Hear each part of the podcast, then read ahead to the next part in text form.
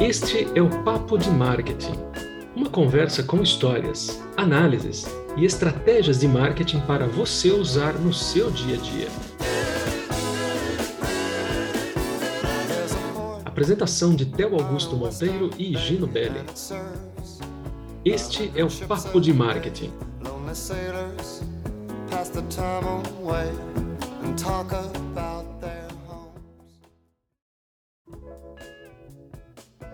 Você está ouvindo ao Papo de Marketing. Eu sou o Theo Augusto Monteiro e aqui comigo Gino Belli. Tudo bom, Gino? Tutto bene, Theo, tutto bene. Ah, ecco. Muito bom. e Gino, é, não seria incrível se literalmente todos que comprassem o seu produto ou serviço ficassem empolgados e não tivessem nada além a dizer do que coisas boas? Seria fantástico, eu tenho certeza disso. Mas a fria realidade é que nenhuma empresa vê esse tipo de elogio. E a insatisfação do cliente é uma coisa muito, mas muito real. Hoje, qualquer produto ou serviço está sujeito a algum tipo de crítica e é importante saber como lidar com elas. No episódio de hoje, veremos o que significa a insatisfação do cliente, de onde ela vem, especificando suas causas, e o que você pode fazer para preveni-la. Portanto, fique conosco, ajuste o seu fone e aumente o seu volume, porque o Papo de Marketing está começando.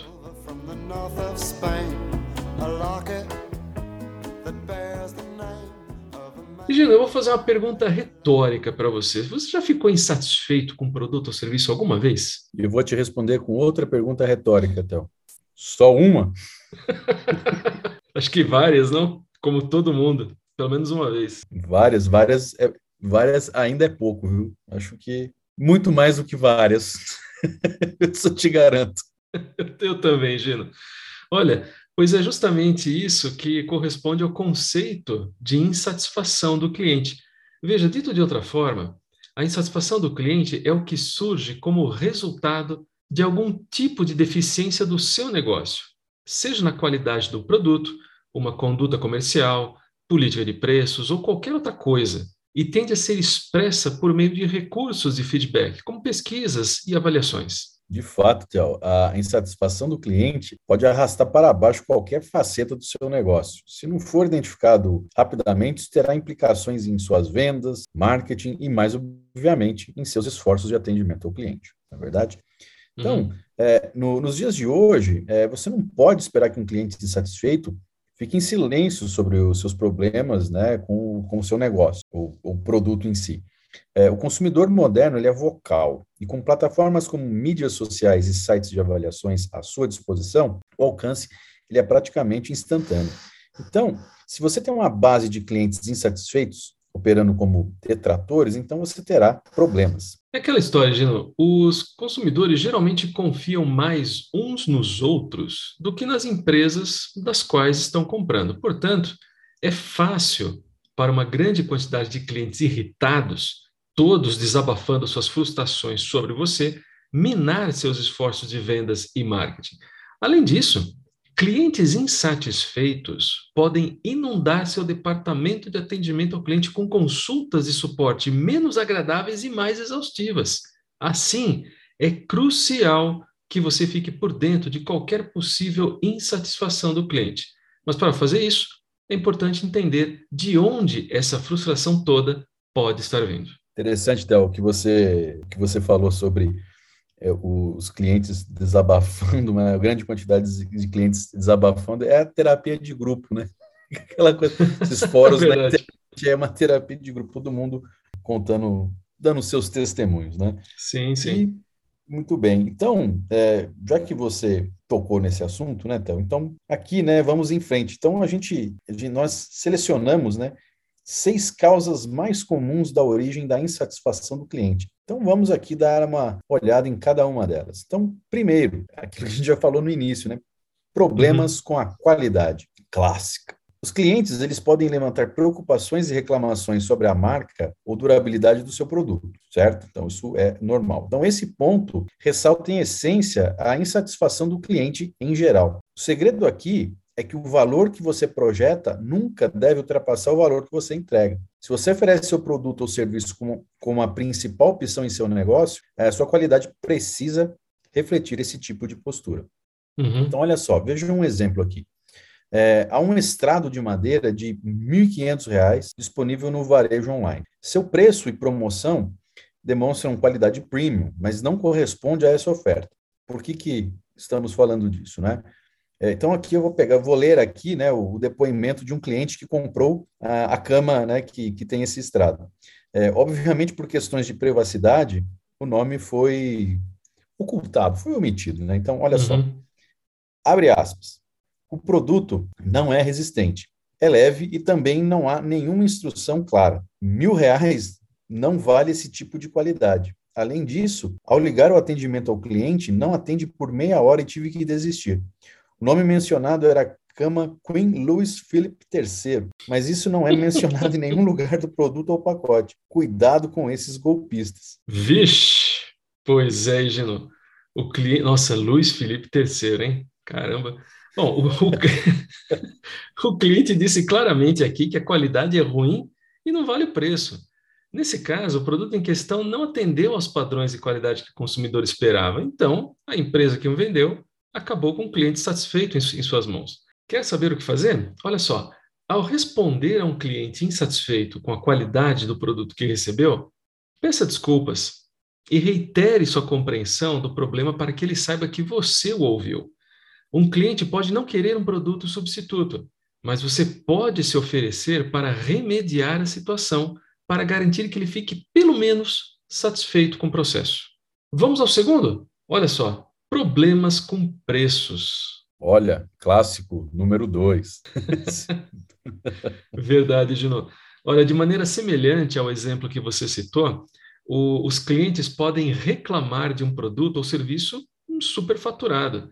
Eles podem ficar sobrecarregados e desanimados com o preço de um produto, mesmo que estejam ganhando muito com isso. Novamente, isso está relacionado ao ponto que mencionamos agora há pouco. Um preço inflacionado implica em um valor igualmente inflacionado. Assim, se a sua empresa não puder fornecer aos clientes um valor suficiente para justificar seus preços, valor que eu digo aqui, né, Gino, é, é o valor agregado, é o conjunto de benefícios. Se esse valor não for suficiente para justificar o preço, você acabará lidando com seu quinhão de insatisfação do cliente. E não adianta reclamar. Quer ver só? Ouça esta avaliação, abre aspas. É um produto decente, nada de especial. O isolamento é bom, mas existem produtos melhores no mercado por um preço semelhante. Fecha aspas. Bom, é, nessa avaliação, o cliente dá ao produto 4 de 5 estrelas. Uma avaliação relativamente positiva. Diz que gosta do produto, mas, quanto ao preço, diz claramente que existem outros produtos no mercado que fazem a mesma coisa por um custo menor. E aí, né? É, Theo. E aí, e aí, Theo, ao lidar com clientes insatisfeitos com seus preços, a melhor coisa que você pode fazer é agradecer o cliente pelo feedback e reconhecer que você aprecia eh, o investimento e declarar a sua proposta de valor que explica o motivo do preço que você está cobrando pelo seu produto. Dito e feito. Então, Théo, temos também uma terceira origem da insatisfação dos clientes, eh, que agora é a vez da falha em atender as expectativas específicas. Então, vamos lá. Ao oferecer descrições de produtos, mostrar as, as suas fotos e fornecer as, as especificações, você está, está definindo expectativas objetivas, ou seja, você está informando aos seus clientes em potencial o que eles podem e devem estar esperando né, receber como parte de sua compra. Sabe qual é o problema disso, Gino? Uh, ao definir essas expectativas, você está prometendo cumpri-las. Portanto, se não as cumprir, você violará a confiança de seus clientes e os enganará ativamente. É lógico que os clientes não vão gostar disso. E não vão gostar mesmo, né, Théo? Olha esse outro exemplo aqui. O cliente comprou uma cadeira para sua sala de estar. E as fotos do produto anunciado deram ao comprador a impressão de que a cadeira era mais macia do que quando ele recebeu o produto. Olha só que situação, não? O cara comprou uma cadeira, recebeu um tijolo, né? Aquela coisa. Então, escuta só isso aqui. Abre aspas. É, o, o design é ok, né? Mas falta o enchimento de fibra. não tem nada a ver com a foto promocional. Só. Só, mais nada, né? Tínhamos planejado devolvê-la, mas devido ao seu tamanho, não vale a pena. Além disso, outro problema aí. Funciona bem para as crianças, e uma vez que eles não pesam muito. Olha só, sem sorte do filho ainda. Já os adultos acharam a cadeira desconfortável. Então, o que nós ouvimos aqui, né, apesar de. Eh, meus ouvintes que nos desculpem, mas é engraçado, não, tem como não ser. É, mostra que o cliente comprou um produto uma, com uma, uma premissa falsa, né? dando à empresa mais um cliente insatisfeito para lidar. Né? Então, imagina, né? o cara comprou um, que nem diz meu pai, comprou um mastodonte e está ali, ó, virou um cabidão. Né? Tipo, começa a colocar coisa em cima. Aqui em casa a gente teve experiência com esteira. E, e uma vez o, aquela mania né, de assim, ah, vou comprar uma esteira para fazer exercício em casa, né? Uhum. meus pais colocaram no quarto uma vez e virou um cabidão. Você chegava lá, tinha jaqueta pendurada, um monte de coisa em cima, ninguém andava. Bom, Gino, olha, o que se pode fazer nesse caso, é, ao lidar com clientes insatisfeitos com as expectativas, o, melhor a fazer é pedir desculpa, não tem muito o que fazer mesmo. É pedir desculpa por ter recebido algo com o qual não estavam satisfeitos, mas além disso, perguntar como você pode remediar melhor aquela situação. E, e, e, não se esqueça, né, isso é muito importante, não se esqueça de verificar que as futuras fotos promocionais e descrições do seu produto sejam as mais descritivas possíveis em relação ao produto em si. E já que você falou, Gino, sobre a falha em atender as expectativas específicas, vamos então ao nosso quarto ponto, que aborda um tipo de falha um pouco diferente. É aquela falha em atender expectativas percebidas ou implícitas. É o seguinte: é, as expectativas podem ir além daquelas definidas por meio de especificações. Às vezes, os clientes assumem que sua oferta tem certos recursos ou benefícios que, na verdade, não tem. Isso pode significar que a descrição do seu produto ou serviço foi ambígua, ou talvez seus clientes possam estar mantendo você nos padrões de seus concorrentes do setor. É, Theo, é, falando nas, das, das, expectativas específicas, né? Quem, quem nunca, né, assiste, quem, quem não lembra, né, da cena do Michael Douglas em Um Dia de Fúria, né, dentro do McDonald's? Que dia, tá viu? Bom, Aí tá um bom exemplo, né? Então, o que são expectativas específicas? Assiste o filme, você vai entender, né? Visualmente. Pede um é... café da manhã às 10h59. Exato. Exatamente isso. Muito bom. Então, Theo, aqui, ó, por exemplo, os clientes né, de, uma, de uma cadeia de restaurantes local é, podem reclamar por não receberem gratuitamente uma salada ou pãezinhos, como fazem outros restaurantes com preços são bem, bem semelhantes, bem próximos, né? E o que é pior, né? Os clientes eles podem ficar chateados com os produtos que não atendem os padrões que estão implícitos em seu desempenho ou usabilidade. E é exatamente esse o nosso exemplo, Gino. Escuta só, abre aspas. O tamanho do banco é bom, mas para dobrar as pernas, você precisa remover os parafusos com uma chave Allen, que curiosamente está incluída. É, não há pinos de liberação rápida ou algo mais fácil eu tenho que dobrar e guardar após cada treino. Isso não é legal, né? Fecha aspas. Nesse exemplo, o, o varejista especificou que seu banco de treino tinha pernas dobráveis, mas elas não explicaram o que era necessário para dobrar, entendeu? Quer dizer, embora a empresa não tenha dito que as pernas do seu produto dobravam facilmente, também não disse o contrário. O problema está aí. Exatamente, Theo. Ou seja, ao lidar com a falha em atender as expectativas percebidas, a melhor coisa a se fazer é agradecer ao cliente pelo feedback e pedir desculpas. Né? E você também pode perguntar né, se há mais alguma coisa que você possa fazer para garantir que o cliente tenha sucesso com o seu produto ou serviço. E, e que tal, né, a gente falar um pouco aqui sobre a questão da usabilidade, né? Uhum. Ou, ou melhor, né, sobre os problemas com a usabilidade, né? Não tem nada de errado com a usabilidade, mas a falta de, né? Aí sim. Então, né, nossa quinta fonte de insatisfação do cliente é a, é a usabilidade. Se seu produto ou serviço não for fácil de usar, os clientes ficarão frustrados e não terão vergonha de expressá-lo. Se sua empresa oferece um software como serviço, e sua interface de usuário está constantemente dando dor de cabeça ao cliente, pode acreditar, eles vão falar sobre isso. É isso mesmo, Gino. E olha, geralmente, esse ponto costuma causar problemas constantes, e para isso é importante manter o controle sobre as preocupações específicas que os clientes estão constantemente expondo. Você pode usar essas informações, inclusive, para informar sua experiência de usuário à medida que ela evolui. E tem razão, Theo. Escute só esse exemplo. Abre aspas. Ele faz o trabalho de tocar a música, tem ótima duração de bateria e um ótimo alcance de Bluetooth. Mas a experiência do usuário é péssima e nada intuitiva. O botão menos está em cima do botão mais. e pressionar qualquer um deles não ajusta o volume como eu esperaria, mas pula para a música seguinte ou anterior. É, você tem que manter pressionados esses botões para ajustar o volume. Além disso, quando você atinge o volume máximo, ele emite um bip agudo que soa quase exatamente como o alarme de incêndio do meu apartamento, até que o botão seja liberado. Justamente por isso que é o oposto do que eu esperaria. E eu tenho que estar constantemente pensando sobre quais botões, botões, né? Não botões, né, Gina? Quais botões estão realmente onde e como eu tenho que pressioná-los para fazer o que pretendo. Fecha aspas. Olha só que beleza, hein? Que dose, viu? Olha, o cara vai escutar música, ele não sabe se está pegando fogo. Apartamento, interessante. É, sem, sem maiores comentários, viu? Aqui, olha, o cliente está claramente insatisfeito com a usabilidade, ou melhor, com a falta da usabilidade do, do produto, né? Afirmando que não é nada intuitivo em comparação com o que os botões de um produto normalmente significam, né? Geralmente, até onde nós sabemos, um botão mais aumenta o volume, e não é para pular para a próxima música. Senão teria uma setinha para cima ou alguma coisa parecida, né?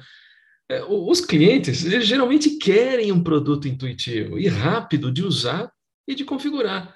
E esse cliente não se sente assim em relação ao que ele comprou. Isso com certeza foi feito pelo departamento de engenharia, né? Do, do, do assim, esse botão não é aqui. Tipo...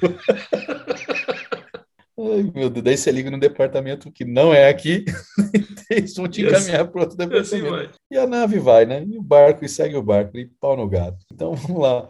Então, é, quando os clientes estiverem satisfeitos com a usabilidade de um, de um produto, o ideal é responder fornecendo a eles recursos que o ajudarão a obter o melhor uso de seu produto. É, você também pode pedir desculpas, né? Desculpas é fundamental em qualquer uma dessas etapas, né? Informar uhum. que o feedback deles é valioso para que você possa trabalhar para incorporar as alterações com base na revisão deles. E para fechar a nossa lista, temos agora a origem da insatisfação mais clássica de todas, problemas com atendimento ao cliente. Pois é. Isso é uma espécie de metaponto. Sabe o que é metaponto, Geno? Menor ideia. E aí, o que é o metaponto, então? Vamos lá. Momento Cultura. Pois então, um metaponto pode ser entendido como a enunciação de que toda verdade no universo pode ser reduzida a um único elemento até então desconhecido. Ou seja, quando pensamos em clientes insatisfeitos, o que lembramos logo de cara? Problemas no atendimento ao cliente. Muito bom, Del. Excelente. Muito bem. Ah, e só por curiosidade, Metaponto também é o nome de uma cidade na Itália, situado bem ao sul do país, nas margens do Golfo de Tarento, em torno da foz do rio Basento. É isso aí. É, porca la pipes canuccio bigolo, hein? Prego. Mas voltando aqui, olha, o, o seu departamento de atendimento ao cliente está na linha de frente quando se trata de lidar com a insatisfação do cliente. Portanto, se seus representantes de atendimento forem consistentemente difíceis de alcançar, sem empatia, ou sendo rudes, o que é pior ainda, você acabará com alguns, se não muitos clientes particularmente insatisfeitos. Olha, Théo, eu lembrei de um caso típico que acredito que quase todo mundo já passou, né? Então, coloque-se no meu lugar. Você liga para uma empresa da qual fez um pedido recentemente para verificar o status do seu pedido. Depois de esperar cinco minutos, um representante do suporte atende. Você passa pelas etapas de explicar a sua situação, responder as perguntas deles e fornecer as informações pessoais para que eles possam ajudá-lo. Até aí tudo bem, né? So far, so good, certo? Uhum. Mas, né, eles dizem que não é a pessoa certa para conversar. É o, é o departamento que não é aqui certo? E depois de passar todas as informações, né? isso é irritante, né? Então vão te direcionar para a pessoa certa. Então eles te mandam para outro departamento. Você repete a mesma informação e mais uma vez lhe dizem que não está conectado com a pessoa certa. eles transferem essa chamada e o ciclo continua. Então, você provavelmente está se sentindo frustrado apenas imaginando esse cenário, né? Então, você não está sozinho nisso, você não estaria sozinho nisso. Então, isso não é apenas um exemplo terrível né, de trabalho em equipe de atendimento é, ao cliente que falhou, mas pesquisas apontam que impressionantes 70% daqueles que buscam um atendimento ao cliente disseram que ser transferido e ter que se repetir é muito irritante, superado apenas por ter que esperar muito tempo. Então, tá aí, né? Verdade, João. E olha, eu acredito que não conheçamos ninguém que não tenha passado por isso ao menos uma vez. Esse, esse problema geralmente tem a ver com a forma como a equipe de suporte ao cliente está estruturada. Se você tiver equipes diferentes com foco em canais diferentes ou novos representantes monitorando as preocupações dos clientes, precisará transferi-los até que encontrem a equipe de suporte certa. O problema é que isso cria confusão para a empresa e frustração para os clientes. De fato, e em vez disso, é importante, se não fundamental, se certificar de que os clientes recebam respostas consistentes em todos os canais, sem sacrificar a qualidade do serviço, ao mesmo tempo em que se possa organizar suas equipes e agentes por conjuntos de habilidades e tornando o conhecimento da equipe facilmente acessível. Olha o CRM que falamos no episódio anterior, não é? Pois é. Assim, quando cada equipe está equipada para responder em todos os canais, os agentes de suporte treinados em cada área específica podem responder a perguntas ou fornecer também serviços independentemente do que e de onde o cliente está perguntando, o que significa menos transferências e menos repetições. Excelente, então. Vamos agora, então, apresentar como é possível prevenir a insatisfação do cliente? Solta a vinheta aí, Théo. Muito bom.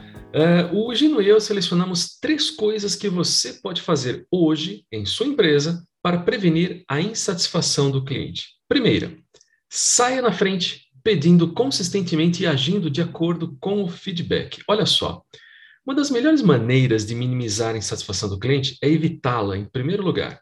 Para isso, fique a par do que seus clientes acham que você está fazendo bem e onde você tem espaço para melhorar. É aí que entram as pesquisas, não é verdade, Théo? Uhum. Realizar a pesquisa com os clientes é uma das maneiras, das melhores maneiras, né, de acertar esse ponto. É, acompanhe os clientes após suas compras é para você ver se seu produto ou serviço realmente está abordando seus pontos problemáticos e, e relevantes. É, se você tiver os recursos, conduzir grupos focais pode ser outro meio de você expor essas questões e receber aí um feedback construtivo.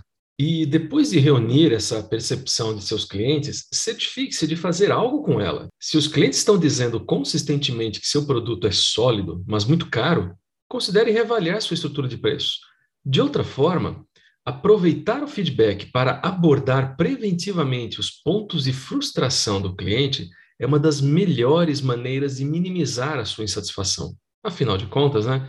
É impossível ficar insatisfeito com algo que foi resolvido com antecedência, não é mesmo? O segundo ponto, Theo, consiste em responder de forma rápida e completa às consultas de, de serviço. Geralmente, os clientes ficam insatisfeitos quando, satisfeitos, né, quando não pensam que não, não se importam para ninguém.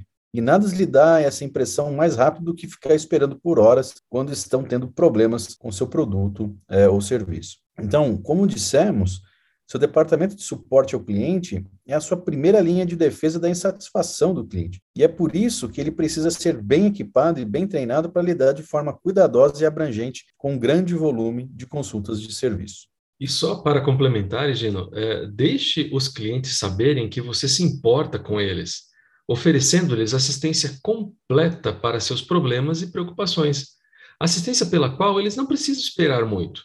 Mesmo que eles não gostem do seu produto, oferecer um serviço exemplar pode, pelo menos, acalmar os clientes irritados, mitigando seus problemas com a insatisfação deles. E, para fechar, a terceira opção que nós recomendamos é responda cuidadosamente aos comentários negativos, especialmente os online. É, nós mencionamos isso anteriormente, mas vamos reiterar aqui.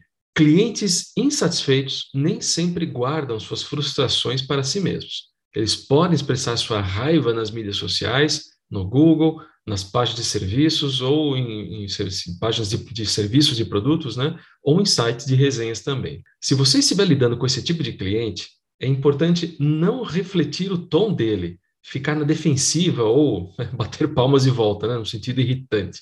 É, leve em consideração o feedback deles. Responda publicamente às críticas. Seja transparente sobre seus erros. Faça perguntas sobre quaisquer detalhes que possam não ser claros tenha empatia e ofereça soluções. Você tocou num ponto fundamental, Theo. Isso demonstra um desejo sincero de melhorar continuamente a experiência do cliente. Mesmo que o cliente em questão não seja receptivo à sua resposta, outros prospects né, que o saberão que a sua empresa é atenciosa e investe sinceramente em seus clientes. Então, sem dúvida alguma, é uma excelente maneira de, de abordar a insatisfação do cliente e projetar como você coloca seus clientes em primeiro lugar. No final das contas, a insatisfação do cliente é uma fria realidade de administrar praticamente qualquer tipo de negócio. Não há garantia de que todos os clientes que compram seu produto ou assinam seu serviço ficarão felizes com ele. E é por isso que é extremamente importante que você tenha proteções e processos implementados em sua empresa para identificar quaisquer fontes potenciais de insatisfação do cliente e ajudar a reduzi-la quando ela surgir. Tá aí, Théo. Junto com o episódio anterior, temos o combo completo. Então, anteriormente nós falamos sobre o encantamento do cliente e hoje mostramos como lidar com a sua insatisfação. Dois em um. Muito bom. Tá aí, é isso mesmo. E está na hora da trilha, né? Hora da trilha, Théo. O que temos para hoje? Olha, Gino, já que nós apresentamos uma série de clássicos em nosso episódio de hoje, que tal terminarmos com outro clássico, não é? Dreaming, de Cliff Richard. Sensacional. Molto bene, Theo. Molto bene. Muito bom, Gino. Pessoal, muito obrigado pela atenção, obrigado pela sua companhia e até o próximo episódio. Semana que vem tem mais. Tchau. Pessoal, muito obrigado. Escutem, compartilhem. Vocês sabem, né? Siamo tutti buona gente. É, torniamo presto. Tchau.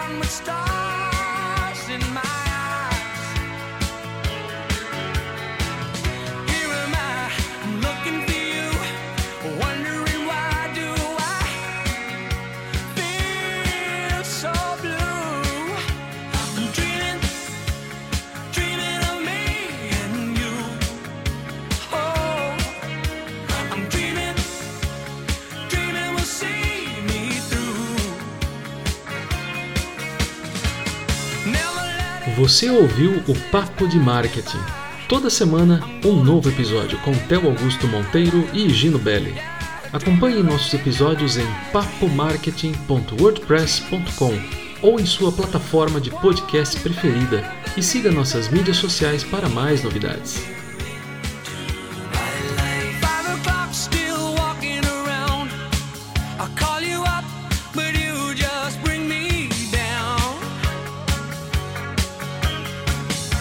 There's no